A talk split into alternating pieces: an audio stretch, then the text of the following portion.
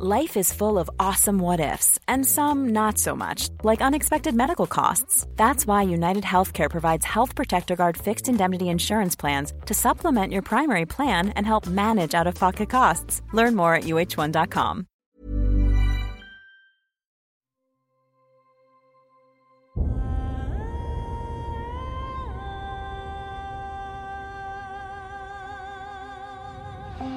Einschlafen mit Tolkien ist dein Einschlaf-Podcast aus der epischen Welt von Der Herr der Ringe.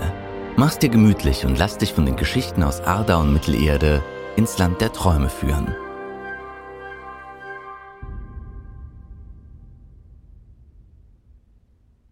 Einschlafen mit Tolkien. Heute Galadriel. Die Herrin Lothloriens. Galadriel ist die Herrin von Lothlorien, und im dritten Zeitalter eine der bekanntesten und mächtigsten Elben in Mittelerde. Ihre Eltern hatten ihr die Namen Artanis, elbisch für edle Frau, und Nerwen, elbisch für Mannmädchen, gegeben. Sie nahm jedoch später den Wahlnamen Altariel an, der ihr von Celeborn gegeben wurde. Dieser Name bedeutet wörtlich mit einem Strahlenkranz gekrönte Maid.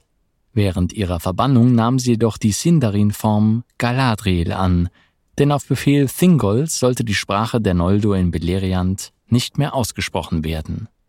Im Gegensatz zu ihrem Gatten Celeborn hat Galadriels Name keine Beziehung zu Bäumen.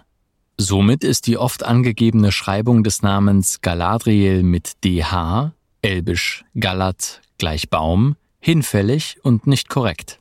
Diese falsche Schreibweise kam wahrscheinlich auf, da ihr Name mit dem Volk Loriens, den Galadrim, elbisch für Baumbewohner, assoziiert wurde. Biografie Erstes Zeitalter Galadriel wurde in Valinor während der Zeit der Seligkeit geboren. Sie war die Tochter Finarfins und Schwester Finrods, des letzten Noldor-Fürsten in Mittelerde. Ihr Haar war golden, wie das Haar ihres Vaters. Die Eldar sagten, dass das Licht der zwei Bäume in ihren Haaren gefangen sei. Sogar Feanor bestaunte und bewunderte es so sehr, dass er sie dreimal um eine Haarsträhne bat, die sie ihm aber verweigerte. Sie hasste Feanor, als er das Böse über die Herzen der Noldor brachte, und auch sie verfiel dem Schatten. Auch wenn sie an dem Sippenmord von Alqualonde nicht beteiligt war, hatte sie sich dennoch dem Aufstand gegen die Valar angeschlossen und fiel so auch unter Mandos Urteilsspruch. Ihr Stolz ließ sie nicht um Vergebung bitten, und so folgte sie Feanor in die Verbannung. Jedoch versuchte sie stets, gegen ihn zu arbeiten.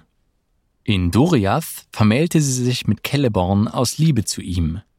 Gemeinsam mit Celeborn zog sie nach Eriador, wo sie Herr und Herrin wurden und eine Zeit lang wohnten. Ihre besondere Gabe, die sie seit ihrer Jugend besitzt, ist, in die Herzen der Menschen, Elben, Zwerge und Hobbits sehen zu können.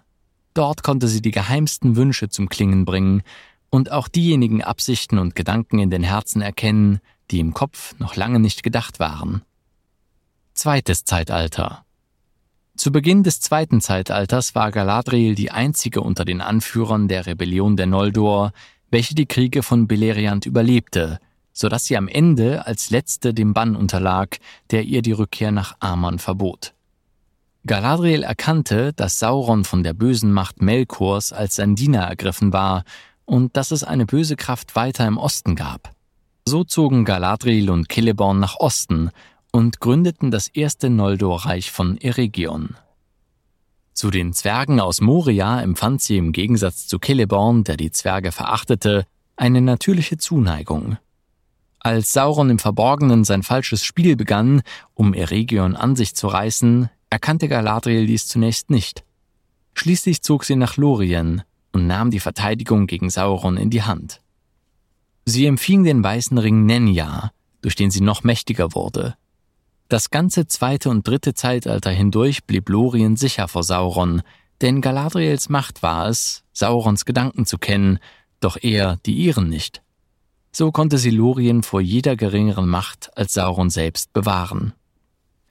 Drittes Zeitalter Als Herrin von Lorien war Galadriel auch die Hüterin des Spiegels. Im dritten Zeitalter galt sie als die mächtigste Elbin, da sie Ringträgerin und die Mitbegründerin des Weißen Rates war. Galadriels Spiegel ist ein Wasserbecken, das in Karas Galadon, sozusagen der Hauptstadt Loriens, steht. Die Macht über den Spiegel hat nur Galadriel. Das Besondere am Spiegel ist, dass der Betrachter nicht weiß, was er sehen wird, denn der Spiegel zeigt Dinge, die waren, Dinge, die sind und Dinge, die vielleicht noch sein mögen. Allerdings können die Schlüsse, die der Betrachter zieht, ebenso trügerisch sein wie beim Palantir, denn der Spiegel zeigt auch Dinge, die nicht passieren werden, außer der, der sie sieht, lässt sich von seinem Weg abdrängen und versucht sie zu verhindern. Nachdem Frodo und seine Gefährten die Entscheidung getroffen hatten, durch die Minen von Moria zu gehen, kamen sie schließlich auch zum Wald von Lothlorien. Hier wurden sie von Galadriel und Celeborn freundlich empfangen und erhielten Schutz vor den Orks, die ihnen aus Moria gefolgt waren. Galadriel bot Frodo und Sam an, in ihren Spiegel zu schauen, was diese auch taten. Frodo sah, was geschehen würde, wenn er bei seiner Mission scheitert. Im Buch schauen sowohl Frodo als auch Sam in den Spiegel. Sam sieht die Zerstörung des Auenlandes, die auch wirklich im letzten Buch vorkommt.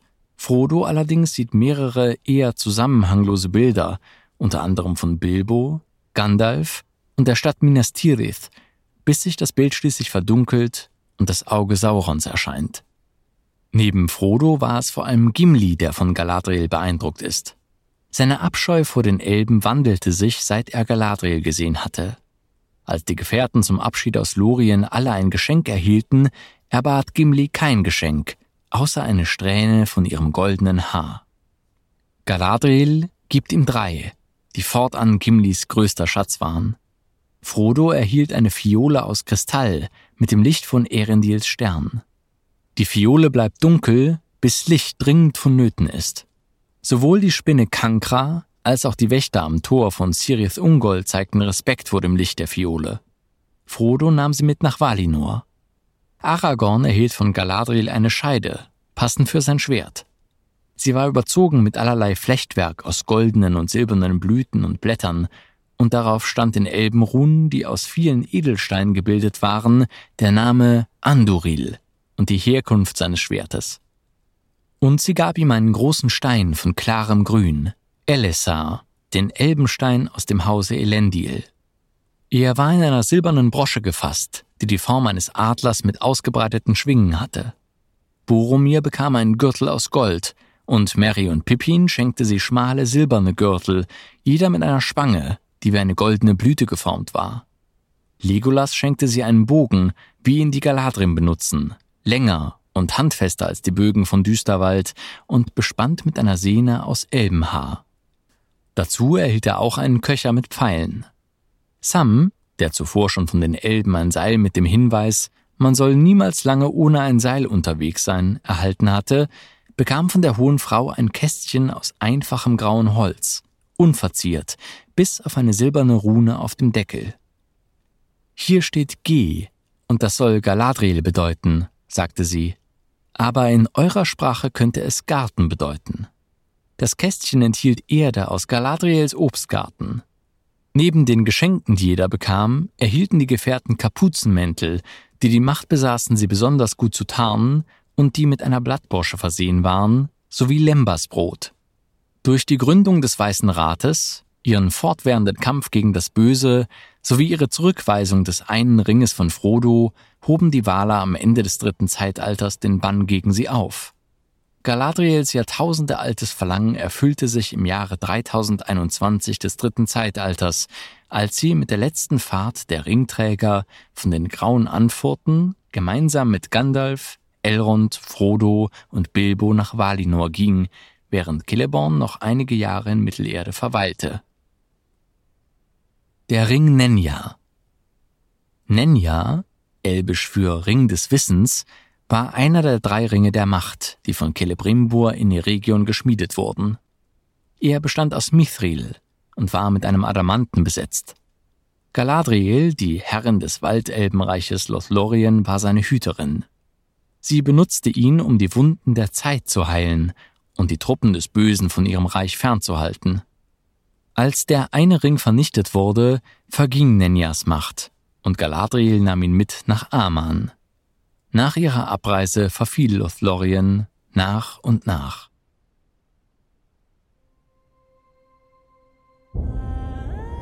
Na, immer noch wach? Wenn dir dieser Podcast gefällt, lass uns gerne ein Abo und eine Bewertung in deiner Podcast-App da. Und folge uns auf Instagram at Einschlafen mit Podcast. Über Feedback und Artikelvorschläge freuen wir uns sehr. Der Text ist unter CC-Lizenz auf arapedia.org und fandom.com verfügbar. Produziert und aufbereitet wird dieser Podcast von Schönlein Media. Gelesen von mir, Patrick Zoom.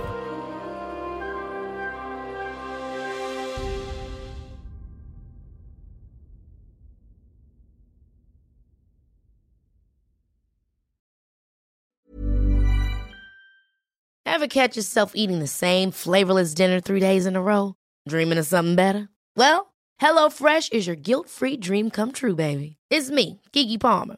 Let's wake up those taste buds with hot, juicy pecan-crusted chicken or garlic butter shrimp scampi. Mm. Hello Fresh. Stop dreaming of all the delicious possibilities and dig in at HelloFresh.com. Let's get this dinner party started.